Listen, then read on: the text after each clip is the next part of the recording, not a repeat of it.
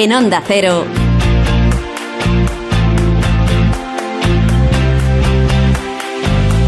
La brújula del verano.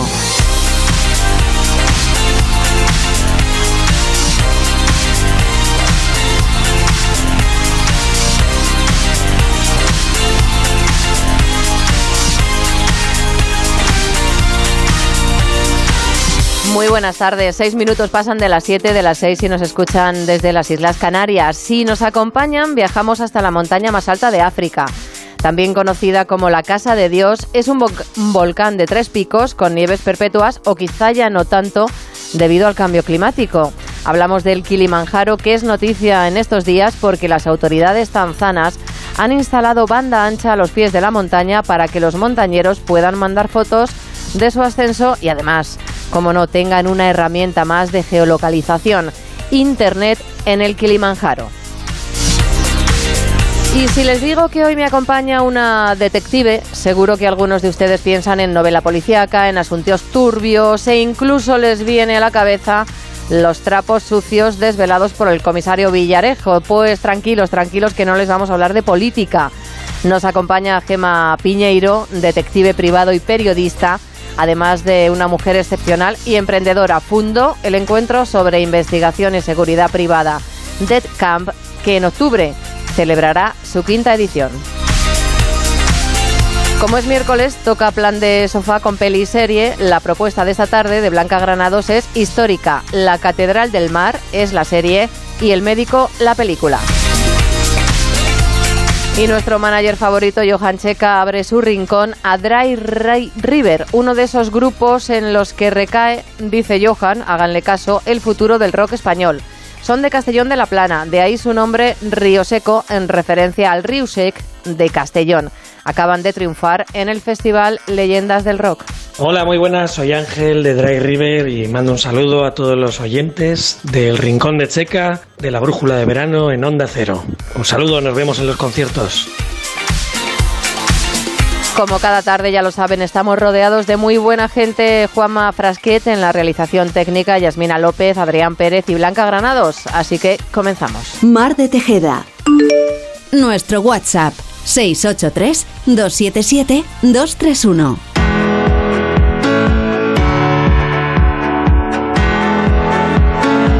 Y lo primero es saber cómo se circula a esta hora por las carreteras españolas. David Iglesias de GT, buenas tardes. Buenas tardes, Mar. A esta hora, situación complicada en la salida de Huelva por un accidente en la A49 a la altura de Niebla. Al margen de esta colisión, también dificultades de salida de Madrid por la A3 en Rivas y por obras en la A6 en el plantío. Obras que cortan dos carriles. Ya se ha habilitado la circulación libre para todos los vehículos en el carril Busbao, la calzada central, y facilitar así la descongestión de esta carretera. También por obras en la A6 en Torrelodones están dos carriles cortados, en este caso en el sentido entrada a Madrid. También algunas dificultades en Málaga, en la A7 en San Pedro de Alcántara en ambos sentidos, por obras en Cantabria, en la A8 en Torrelavega también en ambos sentidos y dos tramos complicados de Guipúzcoa en la P8. Por una avería en el Joibar hay 5 kilómetros de retenciones hacia San Sebastián y también algunas dificultades en la frontera hacia Francia a la altura de Irún.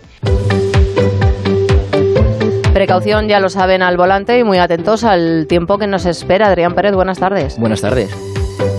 ¿Mañana qué?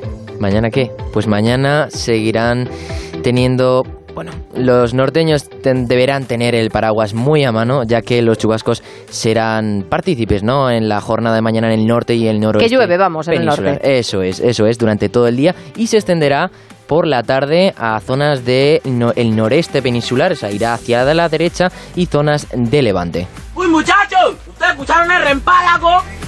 Nubosidad de gran parte del país que irá aumentando con el paso del día, comenzará en el norte peninsular para luego asentarse en el centro y el este peninsular. Baja probabilidad de nieblas costeras en el Alborán y calima en el sureste peninsular. Las temperaturas máximas en descenso, a excepción del extremo suroeste peninsular y Baleares, se superarán los 35 en gran parte de España y las mínimas subirán en el extremo noreste y en descenso en el oeste, noroeste y Canarias. Las cifras que me gustan mucho. Ya lo Te sabes. encantan. Me A ver dónde nos vamos hoy a dormir. Y la mínima más baja, como nos gusta en este programa, estará en Burgos con 13 grados. Qué Con mantita. está aquí, ¿eh? Más que frescos, está con frío. Frío, pero bueno, la mantita se agradece, ¿no? Eh, sí, un edredón de estos de entretiempo, finito. Eso es, eso es. En Ávila tendrán 17 grados, en Sevilla y Coruña, veamos esta diferencia, 18 grados y en Cuenca llegarán a los 20 grados. Uno más habrá en Jaén, en Melilla y Ciudad Real se plantan en 24 y la noche más calurosa estará en Barcelona con 25 grados. La máxima más baja se situará en Oviedo con 21 grados, 24 en Bilbao, 30 en Almería y 32 en Huesca y Orense, 2 más tendrá Palma y Mallorca y la temperatura más alta estará en Granada y Córdoba, como viene siendo habitual este verano, con 37 grados. ¡Qué calor, Dios mío, qué calor, señor! Que nos pone de mal humor el calor, pero bueno, ya los días son más cortitos, ¿te has dado cuenta, no, Adrián? Y más fresquitos. Que anochece más pronto. Anochece más pronto y eso se nota. Bueno, pues nada, el paraguas yo lo sigo, como sabes, llevando en la mochila por si acaso me cae alguna tormentilla en mi viaje a Burgos. El viernes. Eso es, mañana lo contamos, pero seguramente caerá alguna tormentilla. Bueno, pues vamos con nuestra tertulia sonora, nuestro debate.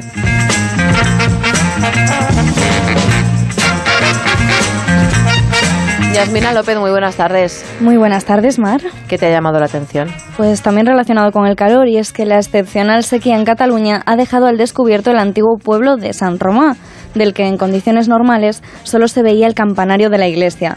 Ante esta situación, los turistas y curiosos se han acercado en grandes grupos, llegando a colapsar los accesos al pantano de Sau.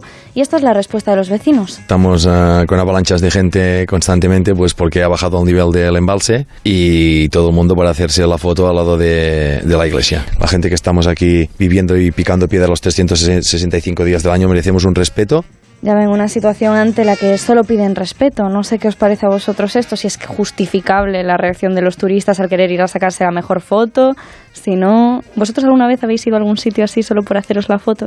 No, no. Solo y exclusivamente por la foto, no. Pero bueno, conozco gente que sí, fíjate. ¿Cómo te gustan las historias de vecinos y turistas? Y turistas, eh? soy fan. Es increíble. me encanta. Siempre traes a esta mesa el eterno debate de, a ver, los, los señores... Eh, lugareños quieren descansar y los turistas pues quieren hacerse la, foto. Pero llegar a colapsar un embalse, ¿sabes? al final ya no es molestan los ruidos, o sea, es un caso más grave yo creo, ¿no? En este caso. Es que en España pasa mucho, tenemos tanto turista y vivimos a base de ello que a veces nos volvemos demasiado sumisos a los turistas y a todo lo que ellos quieran, a complacerles para que sigan viniendo y creo que hay que poner un límite. Pero yo creo que no es solo España, yo creo que es más eh, a día de hoy el mundo, las redes sociales, el postureo que hay a la hora de ir a hacerte una foto donde sea simplemente por aparentar y causar, pues, que en este caso este colapso del pantano, del, de, sí, del embalse, ¿no? ¿Y no pensáis que, el, que los medios de comunicación hayamos eh, difundido todo ese tipo de imágenes y hayamos hablado de sequía y viendo cómo incita a la gente a que vaya a visitar esos lugares. Al final es inevitable, pero porque Pero seguro que si llamamos a alguno de esos pueblecillos, hay eh, el dueño de un establecimiento que está encantado con la gran afluencia de turistas para hacerse la foto con la iglesia que ha emergido ante la falta de agua en el pantano. Pero estamos, es que no puede llover a gusto de todos. Claro. No, sí, de hecho decía hasta el propio alcalde que eran hasta los propios vecinos, algunos, no los que se quejaban, sino otros, los que también iban a sacarse la foto y demás, a los que estaban contribuyendo también a esta situación. Al final es inevitable, supongo, pero claro, ¿dónde está el límite? ¿Dónde está el límite? Controversia siempre va a haber en estos casos. ¿Dónde está el límite? De límites vamos a hablar en unos minutos, ¿eh? porque tenemos aquí hoy invitada que hace, nos, nos, hace una ilusión cada vez que recibimos un invitado en el estudio, porque después de la pandemia, que hemos estado durante tantos meses sin recibir invitados en estos estudios centrales de Onda Cero, que, que nos hace mucha, mucha ilusión. Blanca, tú vienes con TikTok, ¿no? Sí, yo Y precisamente con la necesidad que tenemos de, de gustar, de, de complacer, de mostrarnos. Exacto, el volverte viral, esa necesidad de que todo el mundo te vea en redes, pues es que cada día se está volviendo más una necesidad que un entretenimiento. Y claro, está haciendo que los usuarios eh, lleven sus vídeos a ciertos extremos que más que hacernos reír pueden distraernos y causarnos múltiples problemas. Pues pimientos rellenos de crema son en este caso, o basura son algunos de los objetos que el protagonista de hoy consideraba divertido lanzar por la ventana. Preparando el lanzamiento. Este joven se dedicaba en Sevilla a lanzar objetos a los coches que pasaban por debajo de su ventana. Él mismo grababa estos lanzamientos y los subía a sus redes sociales. La policía de Sevilla le ha detenido. Pues sí, Pues muy además- bien, claro. Sí, sí, se enfrenta a eh, se enfrenta, perdón, a infracciones administrativas debido a un incumplimiento de las ordenanzas municipales de limpieza del Ayuntamiento de Sevilla y a posibles delitos relacionados con la seguridad viral. Y, vial. y la integridad personal de los vecinos y de los también. viandantes. Bueno, es una broma, a ver, muy infantil. Lo que pasa que ahora... Infantil por un hombre de 25 años, quiero decirte.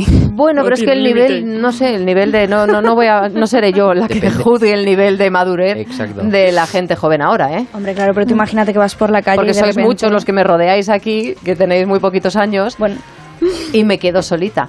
Bueno, yo quiero pensar que nadie de esta mesa lanzaría por la ventana ningún tipo de objeto turbio. Pero no habéis lanzado ningún objeto nunca por ningún No. sitio cuando erais pequeños. No, No. en mi caso no. Yo creo que mi madre me mata. Lo máximo las llaves a mi hermano abajo. Pero... Bueno, pues eso ya es algo que puede hacer daño, ¿eh? Si vas por la calle y te caen unas llaves. Ya, porque está él abajo para recogerla. ¿Y si desvías Ah. el tiro? ¿Y No. si se te escapa y tu hermano no está pendiente, se gira en ese momento a mirar el móvil y las llaves le dan a la señora o al señor que... Bueno, pero ya no es malintencionado. No, al no. menos si las lanzas para que alguien las coja. Yo eso sí lo he hecho, lo de lanzar desde el octavo, que yo vivo en un octavo y decir, bueno, Muy ma, buen- que me he olvidado idea, X ¿eh? cosa. La verdad. Oye, pues mi madre siempre me lo pedía. Sí. Si me olvidaba algo, yo lo metía en una bolsa, le metía una pinza para que hiciera peso y, y bajaba, quedaba a gusto. A mí me tiraron un, un cubo lleno de agua. Eso Desde- puede hacer mucho daño. me- no me cayó de milagro encima.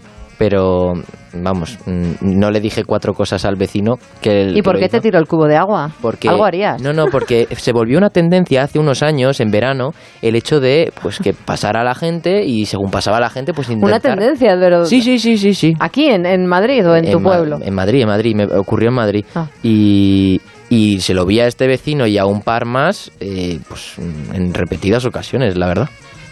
Bueno, pues nada, no vamos a poner de moda... No, no, no. Porque el agua puede hacer, repito, ¿eh? una cantidad de agua lanzada a determinada altura puede hacer mucho, mucho daño. El batefuegos nos lo decía el lunes cuando hablamos con él y se refería precisamente a que si ves un hidroavión apagando un incendio no te quedes debajo que te puede hacer mucho daño. Y seguimos con Adrián que muy, muy pesadito llevas desde el lunes con Coldplay Sí.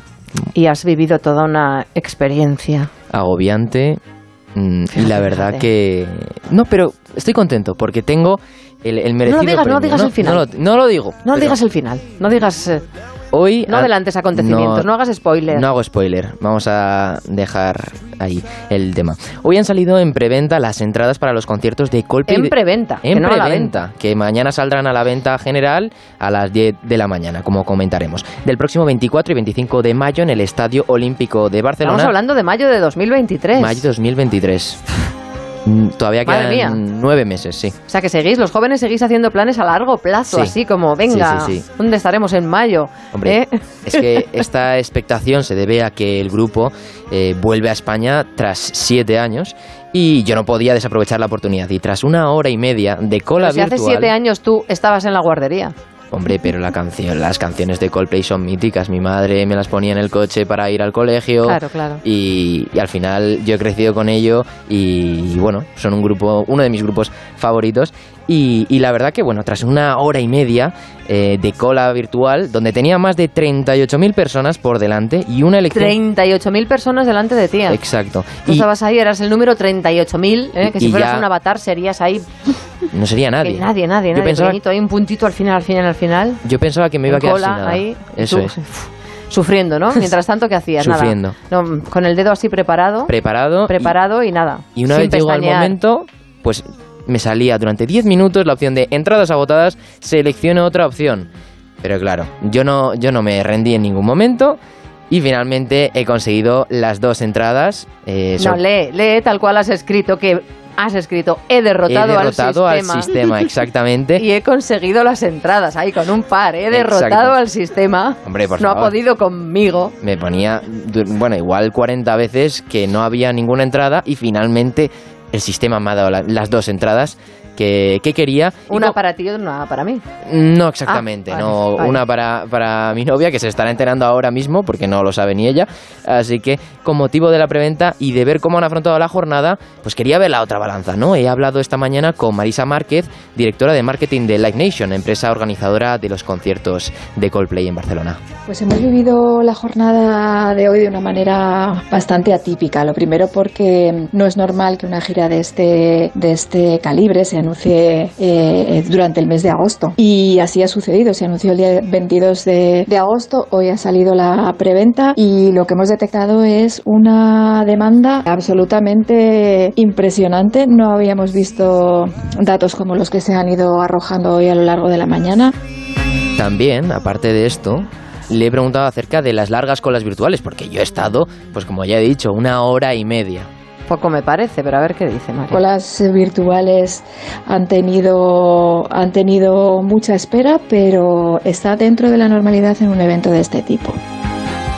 Y por último, Marisa me ha contado una noticia esperanzadora para todos aquellos que no han conseguido la entrada, esa bueno, esa entrada, ¿no? Esta mañana en, en, la preventa, que recordemos que mañana podrán seguir optando a ella. Pero tú, vamos, ¿tienes la entrada o mañana tienes que hacer otro, esperar no, no, otra no. cola? No, yo, ya he ya apo- tienes. yo ya he apoquinado el dinero. ¿Has pagado? Caras, ¿no? Caras, sí, la verdad que bastante muy caras. caras. O sea, que los caras. becarios aquí en Onda Cero vivís bien Me porque he gastado el sueldo literalmente. literalmente en las entradas de, Coldplay. Vale, vale.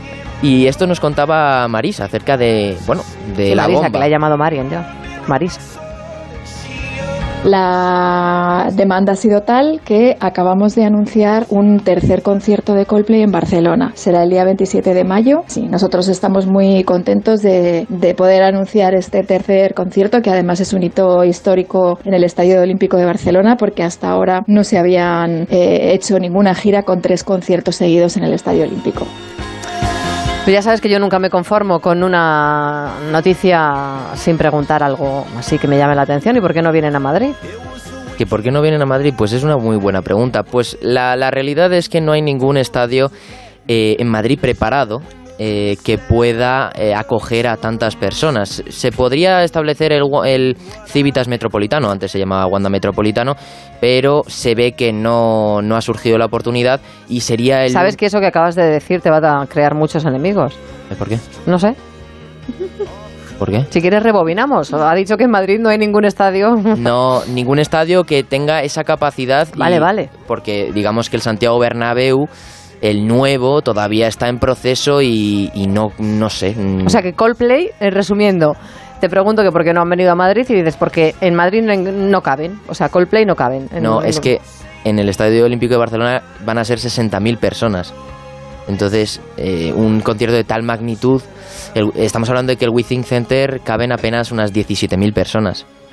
Entonces, bueno, las diferencias son bastante... Bueno, bueno, que yo no digo nada, ¿eh? Que son eh, tus noticias y... ¿Me metes en unos líos? Y tus cosas. ya sabes que me gusta. Así aprendéis a venir con los deberes hechos y las cosas preparadas. Bueno, vamos a hacer una pequeña pausa, grandes consejos y después continuamos que tenemos a toda una detective aquí escrutando escrutándonos y, y bueno, es un placer recibirla. Gema Piñeiro, gran amiga, mejor persona, periodista, detective y una mujer emprendedora. Enseguida se lo contamos. Hasta ahora.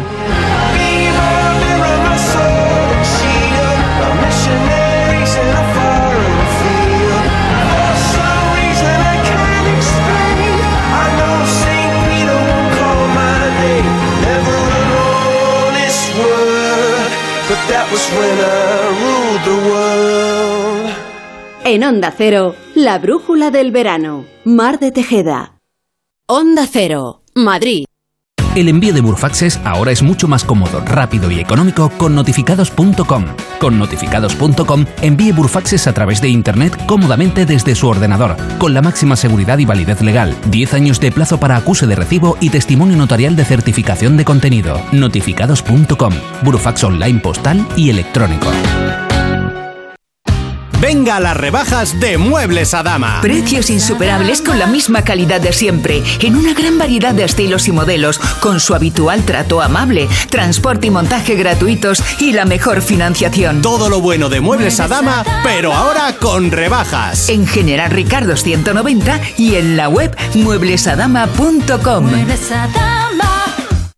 Si vendes tecnología y equipamiento y quieres aumentar tus ventas, el renting de Grenke será tu mejor aliado. Cobrarás tus facturas al contado en 24 horas evitando el riesgo de impago y tus clientes pagarán cómodas cuotas mensuales manteniendo su liquidez intacta. Grenke da respuesta a tu solicitud en 20 minutos. Infórmate en grenke.es. Lo mejor para el calor, una buena sidra del restaurante Couzapin. Exquisitos platos en su carta de verano con la calidad de siempre y esmerado servicio. Este verano, restaurante Couzapin. Si es que ya lo digo yo siempre, dúchate que sale económico, pero eso sí, hazlo en un plato de ducha de Duchamanía. Hazme caso, ¿no ves que una bañera tiene más peligro que meter los dedos en un enchufe? Y mira que son bonitos los platos de ducha de Duchamanía. Oye, con suelo antideslizante, sus mamparas, para entrar a vivir, pues eso, dúchate que sale económico y llama a Duchamanía, que no me enteré yo que no lo haces. En Madrid, Paseo del Molino 6, 91 468 4907 y duchamanía.es. Si no puede hacer frente a sus pagos y tiene casa en propiedad, llame a Grupos Eneas 91 639 0347 o escriba a info@gruposeneas.com.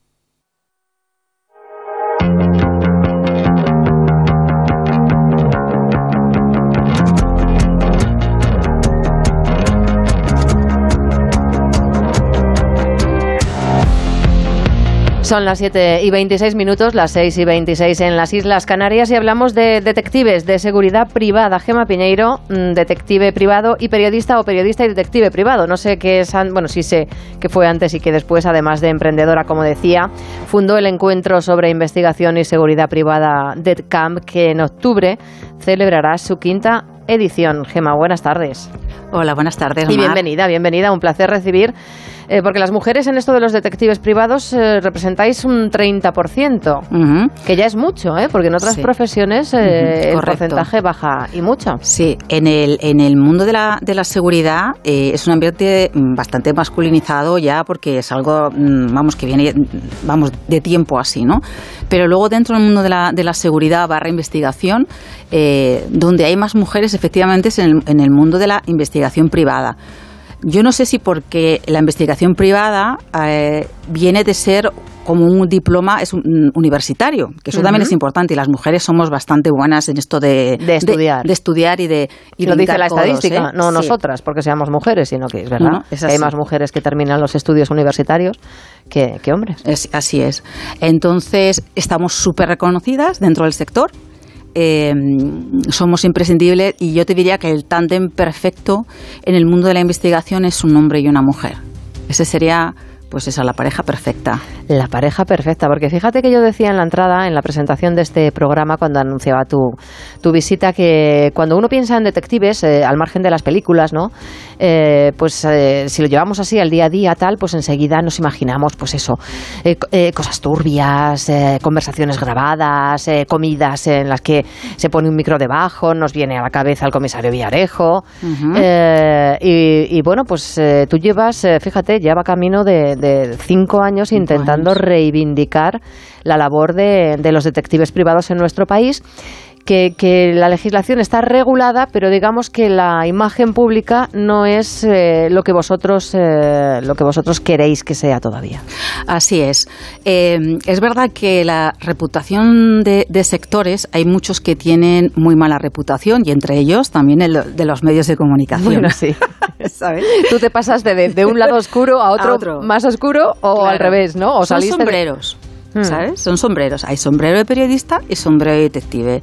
Eh, con uno tienes unos derechos que te permiten hacer unas cosas y con otro tienes otros derechos y también obligaciones que te permiten hacer otra. ¿Qué pasa? Que cuando estás solamente en uno no te das cuenta de, las, de lo que el otro tiene, esos límites, ¿no? esas líneas rojas que tienen unos y que también tenemos como periodistas, ¿no? que, que tenemos muchas cosas en común a la hora de, de investigar, de verificación de datos, de obtención de, de información. O sea que muchas herramientas eh, son, Son parecidas. son parecidas, pero digamos que los fines y luego también el quién nos ha contratado es totalmente diferente. Como periodista es al final que sea un servicio público, mientras que el detective es el derecho privado. Es te diría casi, es un, es un, somos garantes de derechos constitucionales como el artículo 24. No voy a decir muchos artículos para no darme de esto de que me vengo con la lección prendida. Sabemos que te lo sabes todos. No, exacto. Pero la Constitución de que todo el mundo al final tiene derecho a aprobar, ¿no? a tener eh, pruebas y, tener eh, tutela, ¿no? tutela judicial. ¿no? Y eso a veces en los, en los, en los, a los, a los eh, investigadores privados pues eh, parece que no lo, no lo llegan a entender muchas veces eh, la ciudadanía, ¿no? Y igual que si entiendes que, que un abogado no tiene que, defender, mm, da igual que sea, vamos a decir, una persona que sea víctima o verdugo, vamos a decirlo así, en este caso el despacho de detectives, porque no es el detective, es la figura oficial, es el despacho de detectives en nuestra legislación, pues lo que aportamos es pruebas de manera objetiva y además siguiendo unos principios que es proporcionalidad, idóneo y necesario, eh, en donde estamos eh, caminando a veces en un, en un cable, eh, ¿sabes? en esa delgada línea roja. Absolutamente. Pero fíjate que en las series, en muchas series norteamericanas lo vemos muy habitual, ¿no? Que los grandes despachos de abogados, pues siempre tienen a un detective privado que es el que les, precisamente lo que tú estás diciendo, mm. les aporta las pruebas para eh, armar los casos judiciales y poder ganar o perder.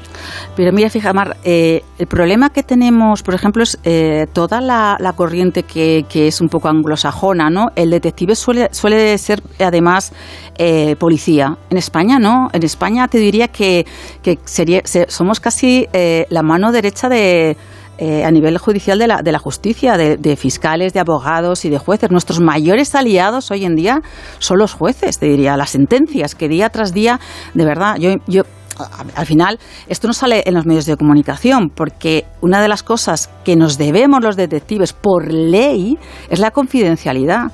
Entonces, a veces, como periodista, con el sombrero de periodista, cuando mm. desde los medios nos, nos piden imágenes, eh, quién ha sido, quién no, es que todos nuestros datos, imágenes y vídeos, tienen, tienen, nosotros somos custodios, pertenecen a la persona que nos ha contratado.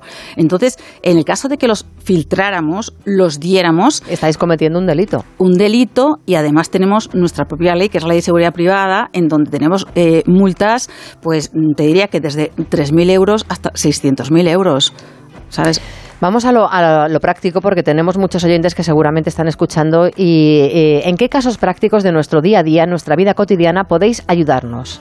En casos eh, relacionados con, con, un juzgado, pues no sé, custodias, divorcios, son los que se me vienen así a la cabeza, pero seguro que hay más. Mira, el detective debería ser eh, casi como el, dentista, ¿sabes? Eh, o, tener siempre un... Tengo mi abogado de cabecera, pues tengo mi, detective de cabecera. El decir yo uso detectives sería como decir yo soy legítimo cada vez que obtengo información sobre eh, relacionada con, mis hijos, relacionado con la empresa, relacionado con, con, un cliente, relacionado en el ámbito mercantil, laboral, civil, etcétera. Entonces, eh, un hijo que no sabes eh, qué es lo que pasa con él, una hija que no sabes lo que pasa con él, de repente nos encontramos con que esta persona, voy a poner casos reales sin poner fondo, ¿vale? Casos reales de eh, chicas donde de repente aparecen en plataformas online y están haciendo de prostitutas por ejemplo. ¿Vale? Estos son casos reales donde eh, los padres desconocen cuál es la actividad de, su hijo porque ha cambiado la forma de actuar. Se dan muchísimos casos también de adicciones, eh, esto tanto en menores como en, adultos, ludopatías y, eh, por supuesto, el tema de custodias. Ahora se habla mucho del tema popular de que si Shakira, que si espía, que si tal. Por favor, erradicar el tema de, espionaje. Yo pido respeto también por, esta profesión. sí, por la profesión. suya. No, y por los profesionales de, los verdaderos espías, que en España los únicos son los de CNI. Sí. No existen otros. los demás no existen. En España no está legalizada la, la, inteligencia privada como tal, ¿no? De espionaje. Solamente lo puede hacer el Estado, ¿vale? Entonces hay que perder respeto porque probablemente ellos no se puedan defender en muchas ocasiones cuando hacen algunas investigaciones y nos están salvando mm, la parte trasera al resto de, de, nosotros, no pueden defenderse. Pues nosotros pasa un poco igual. Y reivindico la palabra investigación porque y la palabra detective, pero en el sentido positivo. Eh, yo he hecho un análisis como periodista y comunicación de, la, de, de lo que es la palabra detective a nivel reputacional y es verdad que salimos mal parados, ¿no? Como casi un 60-40 mal parado, ¿no? Luego hay que, habría que mirar los sesgos y, y ver que si es España y tal, pero en sí, digamos que la palabra detective, tanto en España como, como en el mundo latam, eh, no salimos eh, muy bien parados.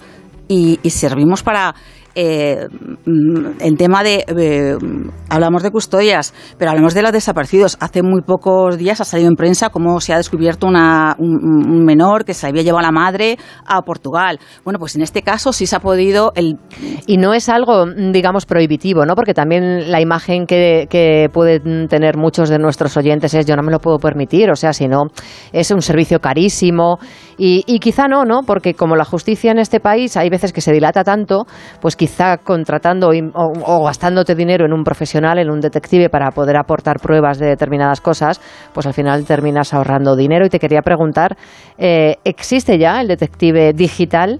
O debería existir, porque sé que eres pionero en ese sí. campo y en Dead Camp sé que tratáis mucho mm. este tema y supongo que en esa quinta edición que se celebrará en octubre, pues eh, cada vez más habrá presencia de ese detective digital que investigue pues todo lo que, porque tenemos una doble vida en las redes.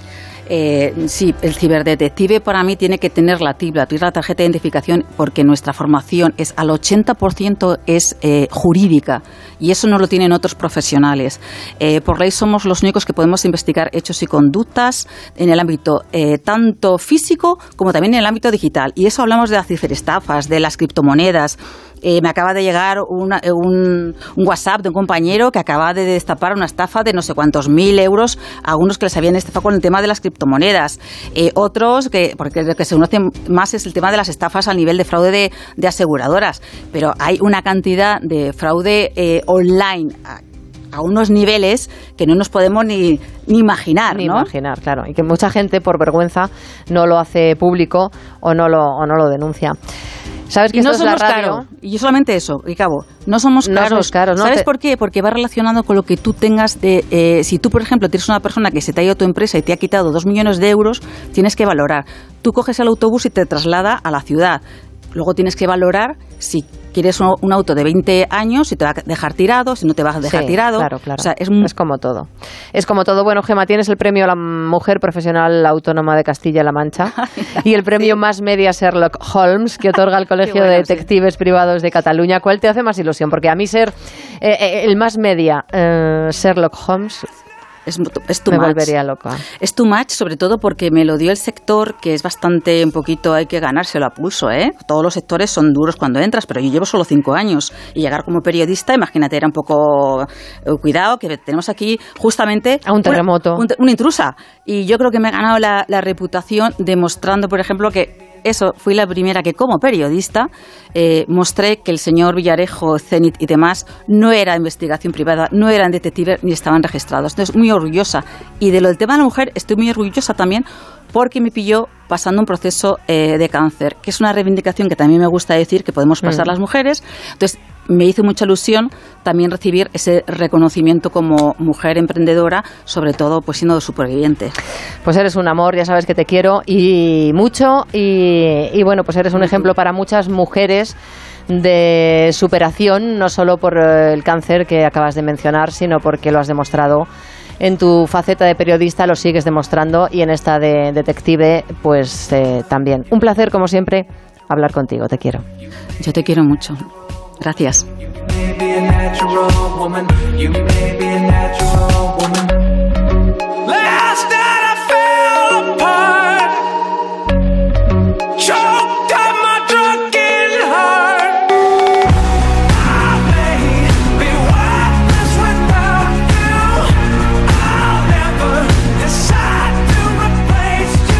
En Onda Cero, la brújula del verano. Mar de Tejeda. Nuestro WhatsApp 683-277-231.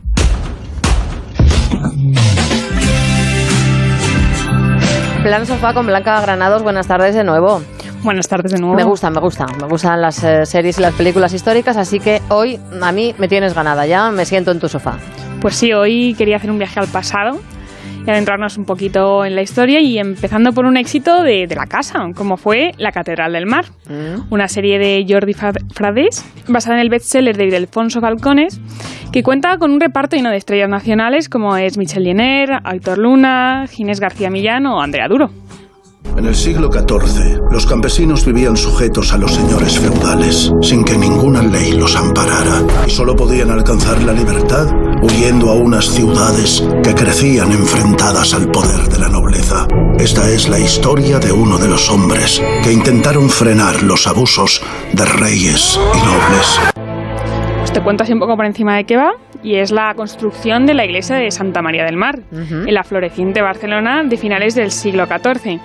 Y eh, se desarrolla la historia del fugitivo de Bernat Estallol y su hijo Arnau, y vemos cómo va creciendo Arnau durante la serie, y así en ocho capítulos, que tampoco es mucho, es cortita. Es cortita, sí. se Pues puede ver. veremos cómo estos se hacen un nombre entre sus conciudadanos. Soy hijo de un payés. Mi padre dio su vida por mi libertad. Pensé que cuando fuéramos ciudadanos nuestra suerte cambiaría. Pero sigue todo igual. Una vez tuve que humillarme ante otro hombre. La única razón por la que me fui a la guerra fue para escapar. No quiero que nadie se arrodille ante mí. Ni siquiera tus enemigos. Pues ni siquiera.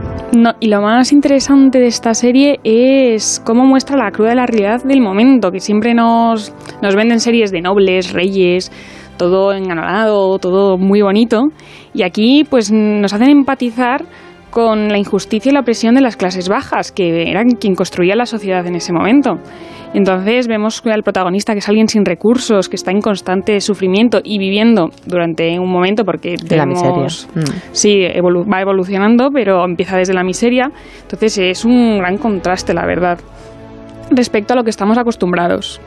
Esta es la historia de la iglesia de Santa María del Mar. No fue construida por reyes ni obispos, sino por el pueblo. Muy recomendable esta serie, La Catedral del Mar, y también la novela de Ildefonso Falcones, que es una auténtica delicia. De ahí lo, lo bien que les ha quedado la serie. Por supuesto, es una serie épica llena de aventuras y que a pesar de sus 50 minutos, que ya sabemos que las series españolas es lo que tienen, que son bastante largas, pues no deja ni un segundo para aburrirte. Ya sabes que yo además me aburro muy rápido. Tú sí, tú. Tú tienes poco aguante. Sí, la verdad. Porque 50 minutos está bien, te ves un capitulito así por la noche. Sí, o sea, yo... 20 minutos, las series así de 20 minutos, pues se te hace Ya, corto. te quedas con ya te ves dos o tres, entonces ya te desvelas. Y no, mejor 50 minutos y ya está, y el día siguiente otro. Sí, sí, por eso que esta serie yo me ha gustado, le la he visto completamente atenta. Película. Pues para los que no os gustan tanto las series, os he traído una película que eh, es- nos vamos, tenemos que irnos hasta Alemania porque es de donde es y es una película de Philip Scholz que se llama El médico.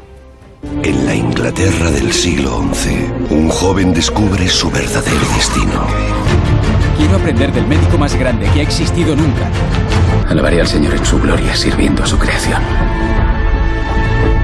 Que no me arroje al infierno por los pecados que pueda cometer. ¿Cómo puedo hacerlo? Siendo un gran médico. Es una adaptación de la novela histórica homónima de Noah Gordon. Me encanta porque ahí podemos leer dos maravillosos libros Exacto, es que- y luego disfrutar, para los que no la hayan visto, de la película y de la serie. Al final, las mejores adaptaciones de novelas históricas tienen que ser de la literatura, porque si no, no se les va demasiado y no, no hacen una buena adaptación de, lo, de la recreación histórica del momento. Entonces, en esta película eh, nos vamos a Inglaterra, al siglo XI, donde Rob Cole, un joven, un joven se queda huérfano y al morir su madre víctima de una enfermedad que desconocía, lo cual le anima a irse a Persia a estudiar medicina. Es una historia con rostros muy conocidos como eh, Stellan Skarsgård, que lo de- conocerás de Mamma Mía, o Ben Kingsley, que es el villano más famoso de Hollywood. Hollywood. Mm. Y es una historia que contiene romance, aventuras, guerras y una pandemia mm, mucho más desastrosa que la que hemos sufrido nosotros, que es la peste. Y claro, llena de dudas sobre la guerra, una guerra entre la ciencia y la religión, porque para esa época todo lo que era es la una medicina- película maravillosa que te reconforta y que te hace reflexionar y, y pensar y que te invita a viajar ¿no? hacia el interior de- del ser humano y de uno mismo y, y te enseña los logros que, que como humanos podemos hacer, lo más grande y también lo más infame. Pues Blanca, que me siento en tu sofá esta noche, así que prepárame la cena. Genial, muy bien, pues ahí te Hasta espero. mañana. Hasta mañana. Hacemos una pausa y nos vamos al Kilimanjaro, ¿eh? Con eh, José Manuel La Peña para que nos hable de, de ese internet que han puesto para que podamos mandar fotografías de Instagram eh, si hacemos la ascensión al Kilimanjaro. ¡Qué locura, Dios mío! En Onda Cero, la brújula del verano. Mar de Tejeda. Onda Cero Madrid, 98.0. ¿Qué está esperando? ¿Qué está esperando? ¿Qué está esperando? En Mercaoficina también te estamos esperando. Nuestra ilusión sois vosotros.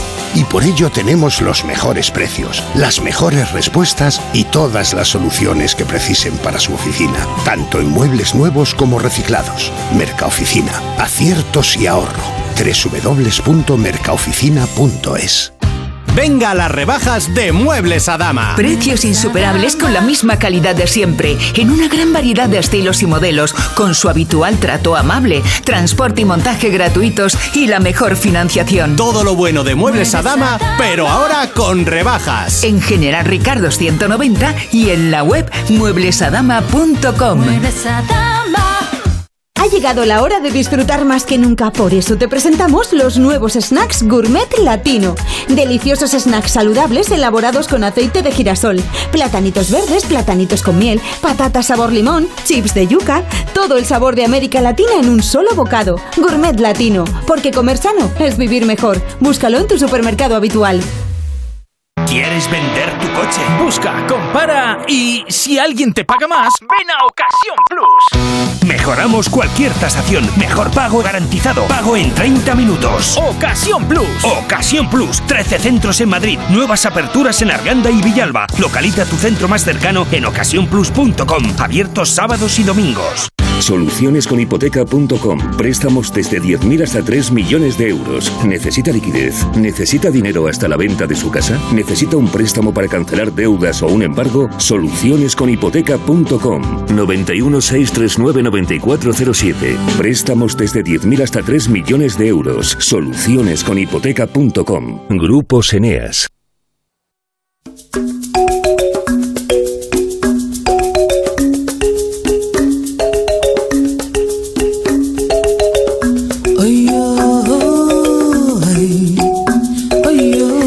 Saludamos ahora a un viajero incansable, cónsul de las Islas Seychelles en España, autor de la guía de viajes de Goma Espuma, un apasionado de África, un empresario, José Manuel La Peña. Muy buenas tardes. Buenas tardes, Mar. Encantada de saludarte. Igualmente. Bueno, te oigo muchas veces, pero irte en antena y compartir un ratito contigo. Bueno, escucha, que, que he leído que desde este mes de agosto en el Kilimanjaro hay internet Sí. para, para poder... eh, lo frívolo es mm, poder subir fotos a Instagram, Sí. pero supongo que también es por eh, la Bueno, seguridad y la geolocalización que pueden tener tema, los alpinistas, ¿no? es un tema de sí de- es un servicio más vivimos en un mundo ya tan global y tan y tan moderno que lo que hace 30 años nos hubiese parecido magia pues ahora es normal y lo que han hecho es instalar un sistema eh, de antenas internet de alta velocidad en las laderas del Kilimanjaro de forma que, que, bueno pues estás conectado incluso subiendo que para todos aquellos que ascienden el Kilimanjaro que es un ascenso no, no es de escaladores, escaladores, se llegan dando, no hay que hacer escalada, hay, senderos, pero bueno, es un- una ruta dura, el Kilimanjaro tiene casi 6.000 eh, metros de, de altura, es el monte más alto de África y dura más o menos, eh, es un trekking de una semana para gente que esté en forma, pero que no necesariamente sea un escalador. Y, y bueno, pues si quieren ir mandando fotos y compartir lo que van haciendo durante ese ascenso, pues ahora con este internet está, está disponible ese servicio. Así que y cómo están- todo cambia, todo cambia. ¿Cómo cambia? Sí, esas nieves perpetuas que, que- Sí, que sí. Cada vez menos, ¿eh? Cada vez menos. ha perdido un 70% de su hielo, ¿no? Esos eh, sí, ha perdido mucho. Yo recuerdo las primeras veces que vi el Kilimanjaro, que lo que era, sabes que tiene una cumbre que no es picuda, por decirlo de alguna forma, es que no es una superficie plana, es una mole inmensa el Kilimanjaro. Levanta en una zona muy abierta, con lo cual llama mucho más la atención todavía y ocupaba más la parte blanca de arriba y ahora cada vez ocupa menos. Pero bueno, vierte mucho agua, sigue vertiendo mucho agua, sobre todo en el lado norte, que era Kenia, aunque el Kilimanjaro está en, en Tanzania, pero está prácticamente en la frontera, y eso hace que en Amboseli, que es el sitio desde donde mejor se ve el Kilimanjaro en Kenia, había una colonia de elefantes espectacular que cuando hay sequía siempre encuentran agua en, unas en esas zonas pantanosas de, de Amboselia. Así que es un sitio extraordinario para ir. Es una auténtica maravilla. ¿Cómo está siendo la, la- después de la pandemia, después de estos años duros, cómo está siendo el Pues regreso? mira, Supongo que espectacular, ¿no? Que la gente tiene muchas sí, ganas. Sí, primero porque sí, se ha cogido muchas ganas de volver a viajar, ¿no? Pero sobre todo porque yo creo que el tipo de viaje que ahora eh, está demandando más la gente con, con un cierto poder adquisitivo, ir a África no es, no es barato. Entonces, pero gente que puede permitirse busca espacios abiertos, busca eh, un turismo de naturaleza, no tanto de ciudad ni de sitios cerrados, y sobre todo en el primer año después del confinamiento, la gente todavía ahora parece que hemos perdido el miedo a todo. Pero es verdad que ese primer año que daba miedo como todo, pues sitios como África, que prácticamente el 80% de tu actividad, o 90%, la haces al aire libre, la haces en plena naturaleza, de forma muy privada, no, no estás con masas de gente, todo lo contrario, pues es un tipo de, de viaje que, que se recuperó quizás antes que otro tipo de viajes más urbanos, ¿no? Así que África hay que decir que está funcionando bien todo lo que es el cono sur de África, países como eh, Sudáfrica, Botswana, Zambia, Zimbabue y todo lo que es el este africano, como puede ser Kenia, Tanzania, Uganda, Ruanda, que son sitios, bueno, pues apasionantes. Apasionantes como las Seychelles, que supongo que también Bueno, siguen, otro tipo siguen- de- siguen siendo tan maravillosas como, como siempre. Sí, sí, Seychelles es... Fíjate, ahora que está tan, tan de moda afortunadamente la conservación y destinos eh, sostenibles, y es verdad que Seychelles mm, históricamente apostó por un turismo de mucha calidad, es un sitio caro, pero es un sitio donde todo es pequeñito, donde no van masas de gente y donde prácticamente la mitad del territorio acuático o terrestre de Seychelles está especialmente protegido, que es una barbaridad tener el 50% del territorio protegido y eso hace pues que sea un sitio muy bello, un paraíso con más de 100 islas, 115 islas, algunas de origen granítico, que es un caso único en el planeta, y, y otras de origen coralino, que de esas hay más. Pero el resto de islas que vemos por ahí que no son coralinas en mitad de los océanos suelen ser volcánicas, no Mm, graníticas, sí. como es el caso de Seychelles, así que es un sitio muy especial también, sí. Un auténtico paraíso, José Manuel La Peña. Pues un es. placer que nos hayas eh, permitido soñar con estos viajes y nos los hayas Ya trasladado sabes, aquí ya a... sabes que estoy encantado. Yo creo que solo hay una cosa que me guste más que África. ¿Qué y es la hablar radio? de ella. Y es hablar de ella y la radio, por supuesto. Que es Pues un vehículo. Soy maravilloso. enamorado de lo que hacéis. Un abrazo muy fuerte, nada. José Manuel, un placer. Oye, muchas gracias y un abrazo muy fuerte. Gracias, buena tarde.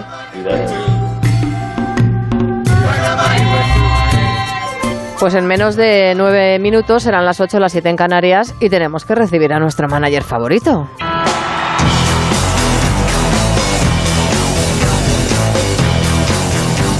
Johan Checa, muy buenas tardes. Hola, ¿qué tal? Buenas tardes. ¿cómo Hoy tu olfato nos lleva a descubrir a uno de esos grupos que van a dar mucho de qué hablar el próximo otoño. ¿Cuántos Sí, sí, sí. pasos di de más para que creas que no tengo miedo de caminar? ¿Cuánto debo de Hablamos de Dry River, que están preparando su cuarto ya, disco. Pues sí, están preparando ya. eh, bueno, realmente el disco está ya terminado y lo único, lo único que queda ya es el último empujón, el lanzamiento y, y que todo el mundo conozca este cuarto trabajo que todavía no puedo desvelar Ya, el ya. nombre, pero sí que te voy a desvelar una cosa que es que lo produce Carlos Raya. Mm. Carlos Raya, reputado productor, guitarrista de Fito y Fitipaldis, produce a gente como Leiva, Miguel Ríos, al propio Fito. Y hace un año pues se puso su ojo en, en River y quiso ser el productor de su siguiente disco. Así que ellos están muy ilusionados y, yo creo que va a ser un pelotazo tremendo porque casi todo lo que hacen lo es y esto ya va, a ser eh, de- del Río Sec al infinito. Una banda, tú dices, del Río Sec, porque son de Castellón de la Plana, de ahí lo de Dry River, Río Seco. Eh, es una banda que nace en 2004, eh, al principio pues eh, tocando cositas de Queen, de Deep Purple, de Barón Rojo, Asfalto, hasta que, que dan el salto, ellos, ¿no?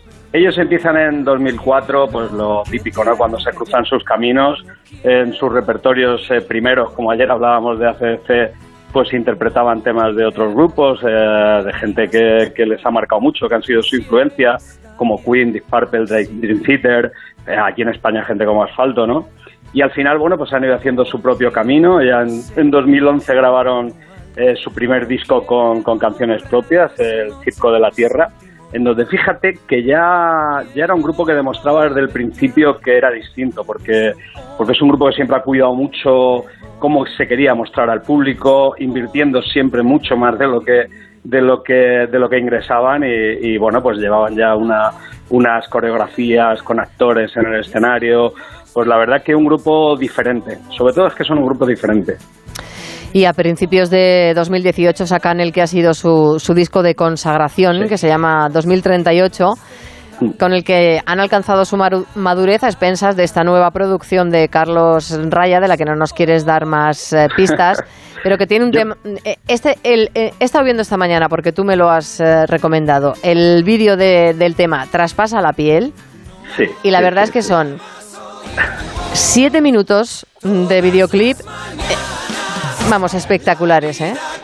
Sí, ya, ya, ya aconsejo que lo vea la gente, sí, sí.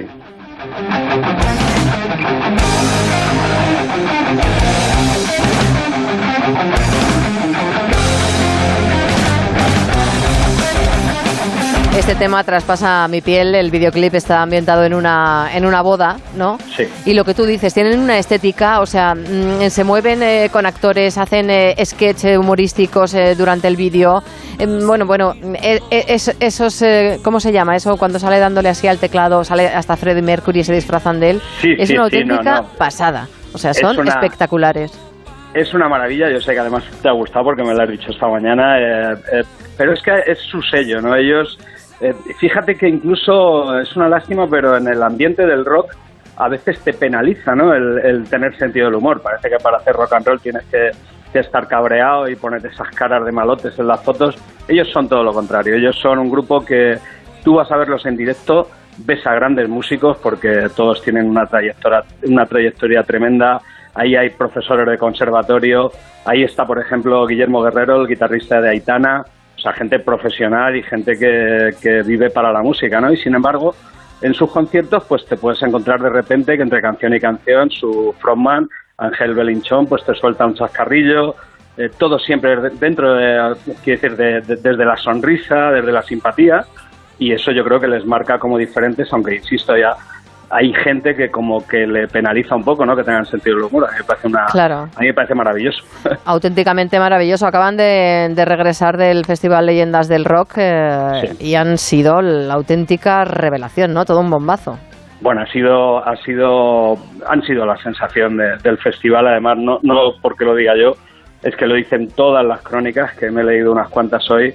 Y fue, fue un grupo que llegó a, a esta edición, ellos ya habían tocado en el Leyendas antes de la pandemia, y este año no estaban programados y, y bueno, pues al final hubo un grupo mexicano que se cayó del cartel y los eligieron a ellos y bueno, el pelotazo ha sido tremendo, no cabía un alma en, en el escenario donde los pusieron a tocar y además todo el mundo ya pidiendo que el año que viene Dry River tiene que estar en uno de los escenarios principales de Leyendas y yo creo que se va a dar. Claro que sí, hay eh, uno de los componentes de Supertramp, creo que dijo de ellos que les eh, ha hecho, les ha- le ha devuelto como era la fe en la música. Sí, sí, sí. Además, yo, yo estaba presente en ese concierto, en un festival que hicieron en, en Barcelona, y Dry River eh, compartían cartel con, con Asfalto, que tenía de invitado a, a- a John Helliwell, el saxofonista de Supertramp, y sé que John vio el concierto entero de, de los chicos y dijo esta frase que luego ellos obviamente se la han quedado ya para guardarla como en un paño y es que eh, Dry River le había devuelto la fe en la música, ¿no? Y, y- y es que es para eso, es, es para eso. Sí, sí. Con ellos nos despedimos, que mañana tenemos fiesta de la ñ, no se pierdan este programa. Johan, hasta mañana, muchísimas gracias. Un besito, hasta Un beso mañana. fuerte porque tenemos que ver cómo se circula a esta hora por las carreteras españolas de GT. David Iglesias, buenas tardes. Buenas tardes, Mar. A esta hora pendientes de un accidente en Madrid, en la M45, a la altura de Leganés, que está provocando retenciones en dirección a la autovía del sur. Sur, la A4 también en Huelva, otro accidente en la 49 provoca algunas dificultades en la salida de Huelva capital a la altura de Niebla. También a esta hora tráfico lento de salida de Madrid por la A3 en Rivas y por obras en la A6 a la altura de El Plantío, obras que cortan dos carriles, lo que provoca algo de retención. Recomendable tomar el carril Busbao, la calzada central, donde se ha habilitado la circulación libre para todos los vehículos. También hay obras en Cantabria, en la A8 en Torrelavega, que están provocando bastante retención en ambos sentidos y tráfico lento en Málaga, en la A7 a la altura de San Pedro de Alcántara, en ambos sentidos. Ya en la frontera de Guipúzcoa, en la P8 en Irún hacia Francia, también vamos a encontrar algo de tráfico lento a esta hora. Los de la brújula del verano nos vamos, se quedan ahora con la brújula y con José Miguel Azpiroz que les pone al tanto de toda la actualidad, ya saben, como siempre, sean felices.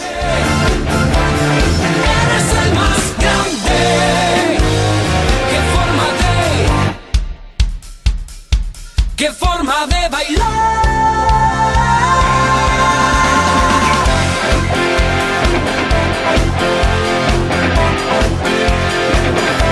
¡Qué forma de